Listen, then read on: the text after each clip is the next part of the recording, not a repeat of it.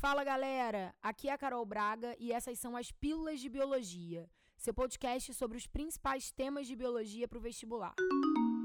A pílula de hoje foi inspirada em uma dúvida que eu recebi há pouco tempo de um grupo de alunos que estava confundindo as funções dos principais tipos celulares do tecido ósseo. De quem eu estou falando? Não dos alunos, gente, das células. Eu estou falando dos osteoblastos e dos osteoclastos, com B e com C, células que, apesar de antagônicas, são super parceiras na manutenção de uma matriz óssea renovada e fortalecida, processo chamado de remodelação óssea. O tecido ósseo é um tipo especializado de tecido conjuntivo cuja matriz extracelular é formada por uma parte orgânica, representada pelo colágeno, que confere resistência a essa matriz, e por uma parte inorgânica, formada por fosfato de cálcio, os cristais de hidroxiapatita, que conferem rigidez a essa matriz. Os osteoblastos são as células responsáveis pela síntese da matriz orgânica óssea, promovendo a mineralização do osso, ou seja, mobilizando cálcio e fósforo do sangue para os ossos. Já os osteoclastos são as células responsáveis por digerir a matriz orgânica óssea envelhecida, desgastada, promovendo a desmineralização, ou seja, a liberação de cálcio e fósforo dos ossos para o sangue. Deu para entender agora por que do antagonismo entre elas? Uma sintetiza e a outra degrada. E o trabalho equilibrado das duas garante o sucesso do processo de remodelação óssea. A ação dessas células é regulada por alguns importantes hormônios, como por exemplo a calcitonina,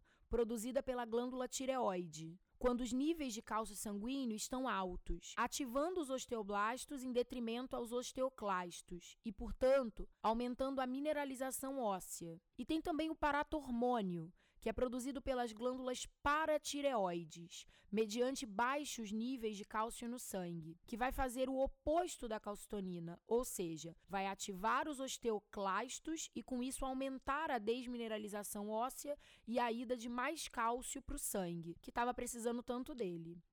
Um outro hormônio importante é o estrogênio, que nas mulheres em idade reprodutiva estimula o funcionamento dos osteoblastos, e é a queda desse hormônio na menopausa que explica a maior incidência de mulheres com osteoporose. Olha que coisa interessante. Agora, para fechar, eu quero te lembrar que o cálcio é um mineral muito importante para o nosso organismo e, obviamente, por isso cai muito no vestibular. Além de ser um constituinte dos ossos e dentes, ele atua na coagulação sanguínea, na transmissão do impulso nervoso, na contração muscular e em várias vias de sinalização celular. Nossa, quanta informação, hein? Biologia é isso aí. Por isso que a gente ama tanto, né? Espero muito que você tenha curtido esse podcast e que ele te ajude a mandar muito bem nas provas. Fica ligado que no meu Instagram, arroba tem um mapa mental com um resumo desse tema para você. E não esquece de ficar ligado que toda quarta e sexta tem uma nova pílula de biologia. Beijo, tchau!